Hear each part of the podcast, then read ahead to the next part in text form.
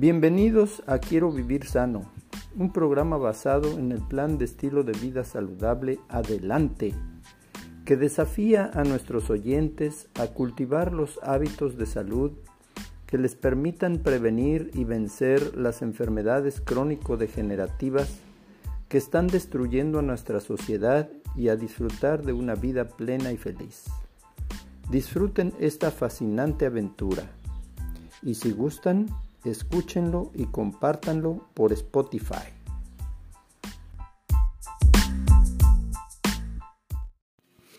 Hola amigos, aquí su servidor y amigo Jesús Alvarado López en nuestro programa de Quiero vivir sano, un grito de guerra en contra de la ignorancia, la enfermedad y la muerte. El día de hoy eh, vamos a continuar con nuestros temas acerca de la tercera edad. Eh, vamos a retomar el libro del doctor Julián Melgoza, Disfruta la vida, guía práctica para vivir más y mejor.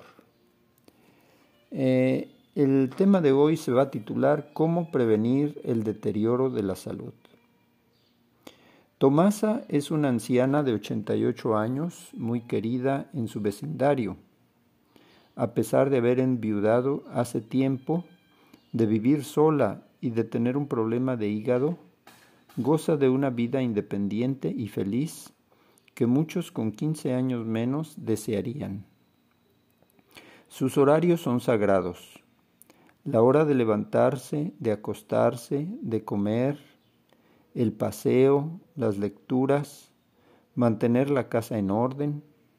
Su hija la ayuda con las tareas domésticas, pero ella se hace casi todo pues le gusta mantenerse constantemente activa.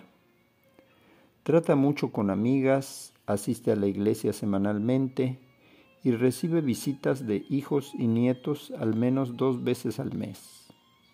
Dice ella, quiero vivir el resto de mis días con salud y satisfacción. Y por eso se cuida y se organiza. Toma sus medicamentos, visita al médico, y come lo que le viene bien con moderación. Sobre todo Tomasa ha aprendido a gozar de las cosas sencillas y a ver el lado positivo de todo.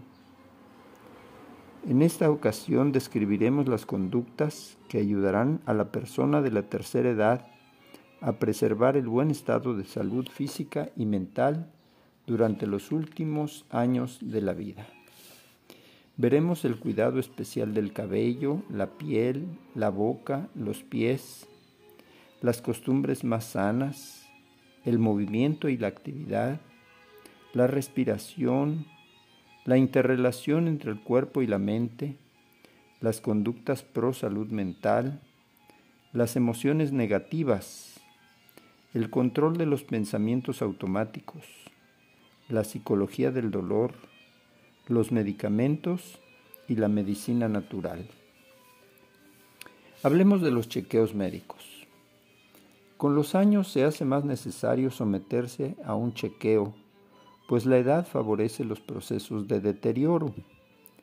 Los males más típicos son la pérdida de la visión y de la audición, la osteoporosis, la hipertensión, la anemia, el cáncer de mama en mujeres, aunque en este caso su frecuencia tiende a disminuir a edad avanzada. El cáncer de próstata, la artritis y las dolencias del corazón, del hígado, del riñón y de la glándula tiroides. En todos estos casos, una detección precoz de la dolencia hace el tratamiento más eficaz y ofrece al enfermo más posibilidades de restaurar la salud completa. En la mayoría de los casos, media hora es suficiente para realizar un chequeo básico completo y evitar disgustos. Es importante que los chequeos médicos anuales sean parte de la rutina estacional, realizándolos, por ejemplo, cada otoño o cada primavera. Además conviene informar al médico de cualquier alteración en la salud, pues el diálogo puede alertar de riesgos incipientes que no aparecen en los resultados clínicos. Eh, para conocer las pruebas más comunes en la persona de la edad avanzada, debemos eh, tomar en cuenta los siguientes puntos. El control de la, de la tensión arterial, el examen de los dientes, eh, la, tensión arterial a partir de los 40 años, eh, el examen de los dientes en cualquier edad, el examen visual a cualquier edad, hacer la prueba de glaucoma, aconsejable desde los 45 años, la mamografía y exploración mamaria clínica a partir de los 40 o 50, el examen de la próstata en los hombres a partir de los 45 años. La densitometría ósea en las mujeres a partir de la menopausia y hombres por recomendación médica. El análisis de orina en cualquier edad adulta. El análisis de sangre en cualquier edad adulta. Estos son los chequeos médicos que conviene hacer. Hablemos del cuidado especial del cabello, la piel, la boca y los pies. Algunas partes del cuerpo, más o menos relacionadas con la salud, se vuelven vulnerables con el paso de los años. Es el momento de poner un cuidado especial en ellas, dedicando tiempo a diario para prevenir y cuidarlas. Nos referimos a las cuatro áreas en las que el cuidado personal marcará la diferencia el cabello, la piel, la boca y los pies. El cabello es una de las partes del cuerpo que añaden más gracia a la imagen. Su cuidado regular te hará sentir mejor contigo mismo y a los demás reaccionarán más positivamente hacia ti. He aquí algunos consejos para que tanto mujeres como hombres puedan prevenir problemas y añadir salud a la cabellera. Lávalo con shampoo semanalmente. El lavado regular una o dos veces por semana previene la formación de grasa en el cuero cabelludo y lo hace más atractivo. No lo laves demasiado frecuentemente pues podría debilitar su flexibilidad. Utiliza el shampoo adecuado. Debes escoger el shampoo apropiado para tu cabello, graso, seco, quebradizo o con tinte, etc. Aplícalo con suavidad sobre el pelo y la piel de la, cabeza. Enjuágalo con agua no demasiado caliente. Cepíllalo suavemente una vez al día. El cepillado elimina el polvo y la suciedad, pero no debes hacerlo demasiado a menudo para no castigarlo. Manténlo relativamente corto. El cabello de la persona mayor se hace más claro paulatinamente y su estética mejora llevándolo corto. Los hombres deben cortárselo con cierta frecuencia. Las mujeres tendrán un pelo más atractivo si se lo lleva corto y ligeramente ondulado. Vamos a hacer una pausa y continuamos en un momento más. Hola amigos, aquí su servidor y amigo Jesús Alvarado López en nuestro programa de Quiero Vivir Sano. El día de hoy platicando acerca de eh, cómo prevenir los diferentes deterioros de la salud. Y estábamos platicando, ya platicamos acerca de los chequeos médicos y estamos eh, con el cuidado especial del cabello, la piel, la boca y los pies.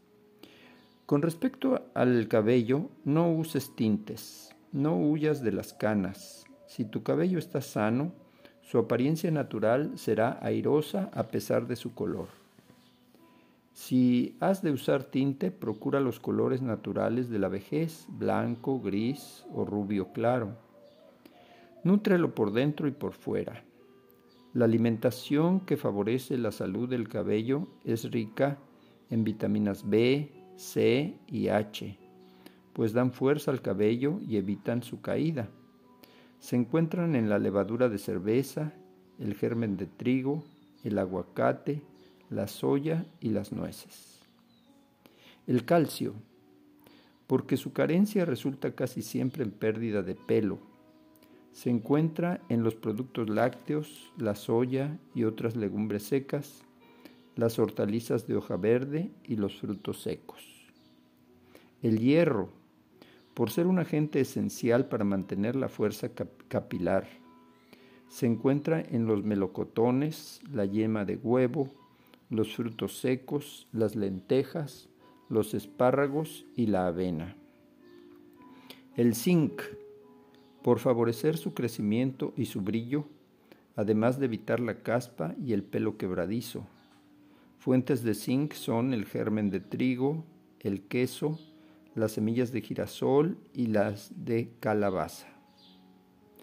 Respecto a la influencia exterior, evita los ambientes contaminados y trata tu cabello con aceite de germen de trigo o de oliva virgen, una o dos veces por semana, extendiéndolo suavemente desde las raíces a las puntas y cubriéndolo con papel de aluminio durante media hora o más.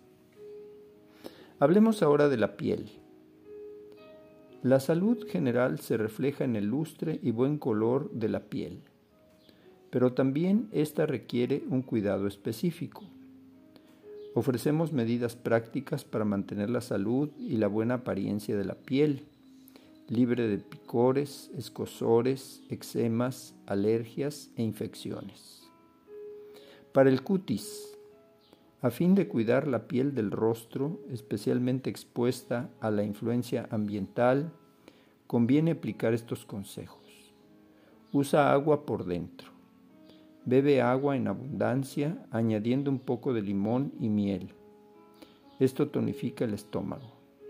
El sistema digestivo se refleja en la piel, especialmente en la cara, y también hidrata la piel. El agua previene el estreñimiento y favorece la eliminación de toxinas, procesos que inciden en una piel más sana. Usa crema hidratante. Aplícatela diariamente dando un masaje sobre la cara en forma circular para que penetre y estimule la circulación. Puedes enriquecer cada aplicación con una gota de aceite esencial, de limón, de lavanda, de romero, para combatir las arrugas. Geranio, jazmín para el cutis normal, sándalo y rosa para cutis muy secos, eh, ciprés o enebro para cutis grasos, rosa o azar para pieles sensibles. Aplica vapor al rostro. Este procedimiento limpia e hidrata, lo cual es muy necesario, pues con la edad la piel tiende a resecarse. Si quieres añadir firmeza a la piel, aplícate esta mezcla sobre el cutis. Dos yemas de huevo con media cucharada de miel. Mantén el producto unos 20 minutos antes de lavarte la cara. Si quieres nutrir tu piel, aplícate esta mezcla en forma de mascarilla. Un plátano maduro, una cucharada de miel, una cucharada de yogurt. Frutas y verduras. Toma crudas siempre que puedas. Esto depurará el organismo y hará como resultado una piel más limpia. Limita el uso de cosméticos faciales. Reduce o elimina el maquillaje, la sombra de ojos, el rímel y el carmín. Una buena crema hidratante sacará la mejor belleza natural al rostro. Protégete del sol de verano. No salgas de casa sin protección. Gafas de sol, gorro o sombrero y filtro solar en la piel expuesta. Para todo el cuerpo, síganse las siguientes medidas. Jabón. Usa un jabón con pH neutro, pues el jabón o gel ordinario elimina el aceite natural de la piel. Báñate con agua templada y añade aceite de baño al agua. Hidratación general. Aplícate una buena crema hidratante en todo el cuerpo después del baño o la ducha. La exfoliación cutánea, que muchos conocen por peeling, consiste en eliminar por fricción la piel muerta para su regeneración. Hazte peeling semanal o mensual frotándote crema exfoliante mediante pequeños movimientos circulares. La crema puede ser comercial o casera. Sal marina con un poco de agua o miel hasta formar una pasta espesa. Aplícala sobre la superficie corporal, especialmente en los pies, las rodillas y codos para arrastrar la piel muerta. Enjuágate con una ducha tibia. La ropa. Usa algodón natural en las prendas que toquen tu piel. Evita el contacto directo con lana o poliéster para prevenir cualquier reacción alérgica. Ciertos detergentes producen irritación. Cambia de detergente si observas algún síntoma molesto. Humedece el aire de tu casa. Si el ambiente de tu hogar es seco, utiliza un humidificador o simplemente empapa un par de toallas en agua, escúrrelas y ponlas a secar en el interior. Vamos a hacer una pausa y continuamos en un momentito más. Hola amigos, aquí su servidor y amigo Jesús Alvarado López en nuestro programa de Quiero Vivir Sano. Hoy platicando cómo prevenir el deterioro de la salud. Estamos hablando del chequeos médicos, cuidado especial del cabello, la piel, la boca y los pies. Hablemos de la boca. Es un error pensar que con la edad ya no es necesaria la higiene bucal, ya que estamos condenados a perder los dientes y las muelas.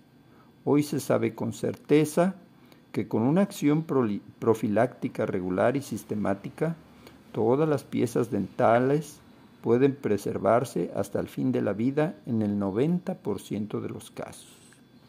Por ello recordamos aquí los puntos más importantes para la higiene bucodental.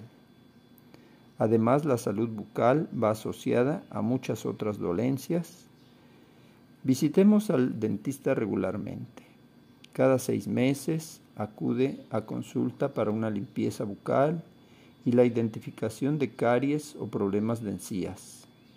Aun si tienes dentadura postiza, debes acudir, pues la forma y el tamaño de las encías varía poco a poco con la edad y la prótesis necesita ajustes y cambios.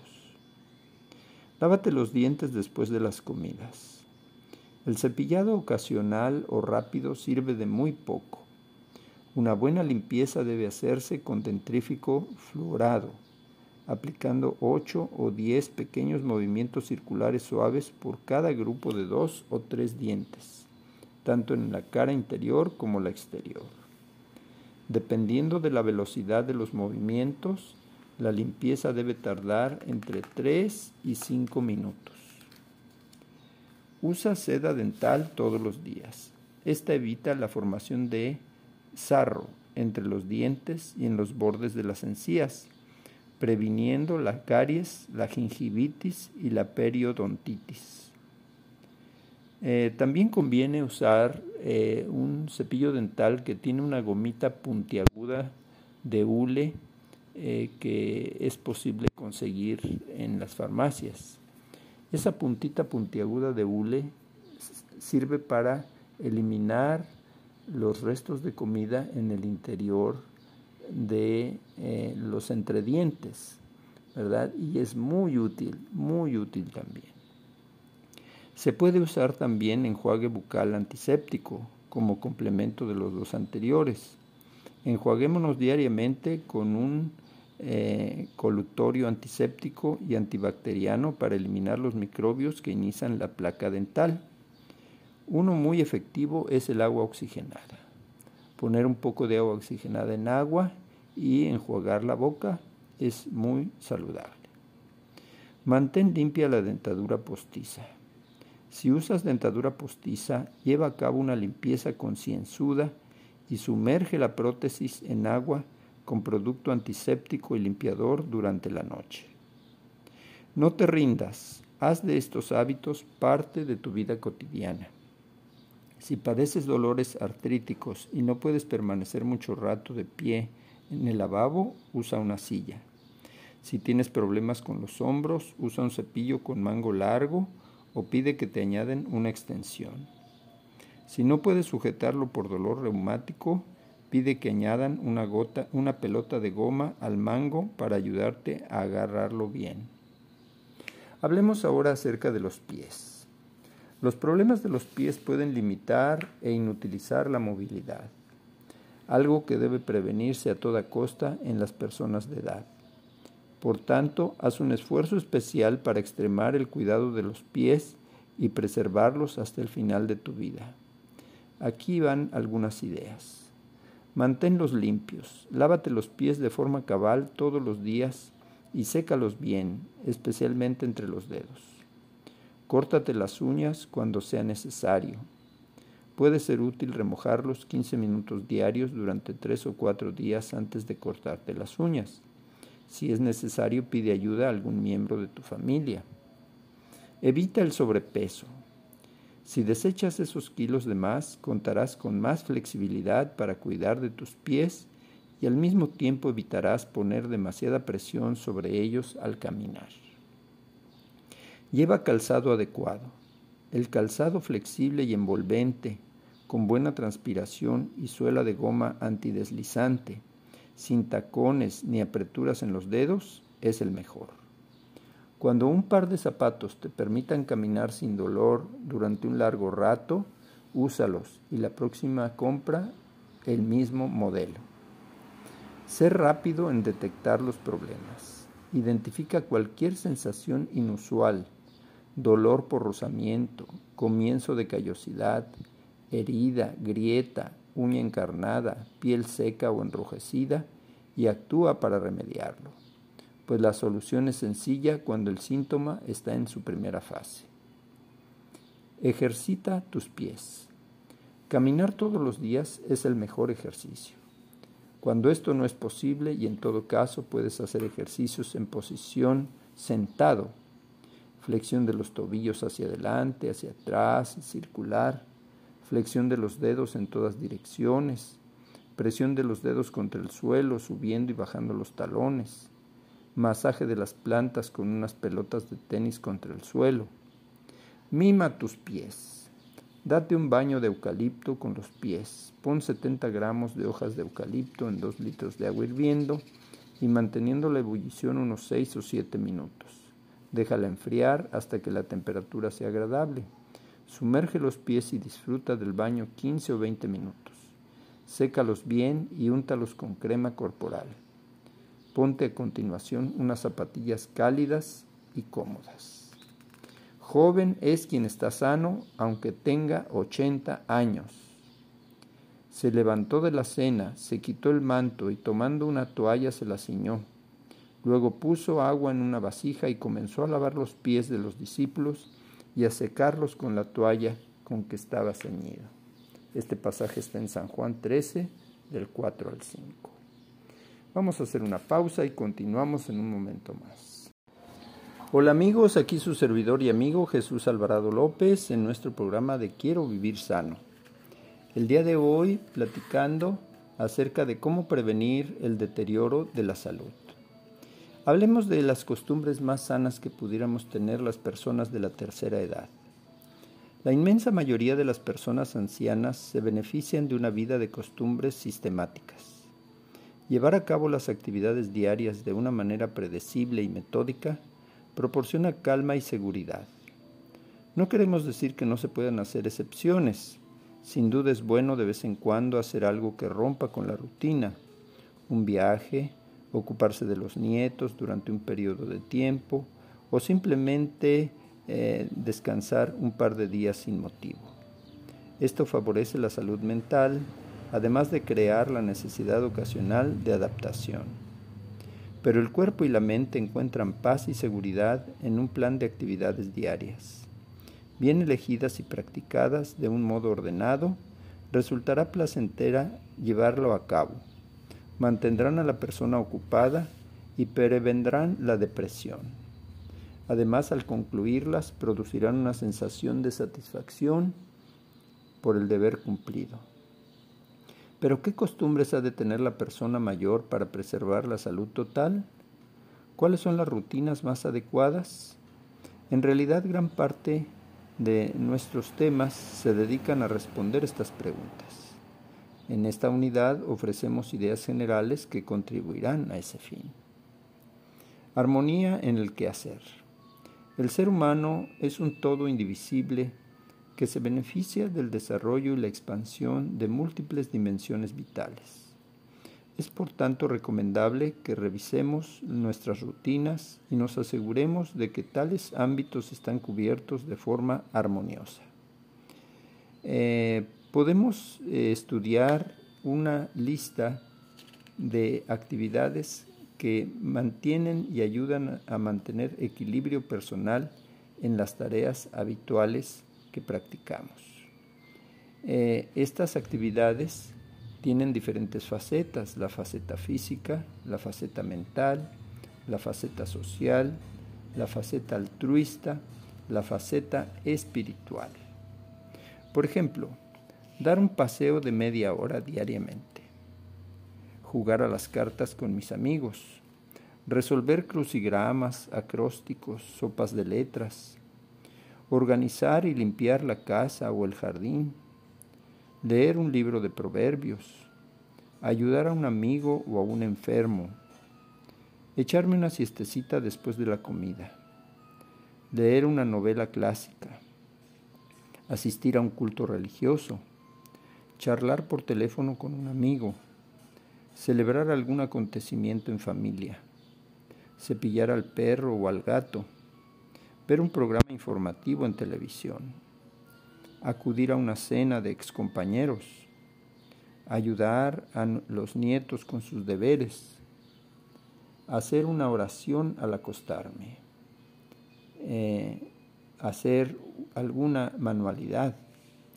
leer la Biblia o libro devocional, elaborar un presupuesto anual, participar en la asociación de vecinos, eh, asistir a la piscina o al gimnasio, hacer una excursión con mi cónyuge, amigo o grupo social, escuchar música que me eleve, que me anime, recordar letras de canciones o nombres de personas, dar un donativo a alguna organización, preparar unas comidas saludables, escribirle a un amigo o amiga, leer el periódico con atención, tener fe y esperanza en el futuro, charlar un buen rato con los vecinos.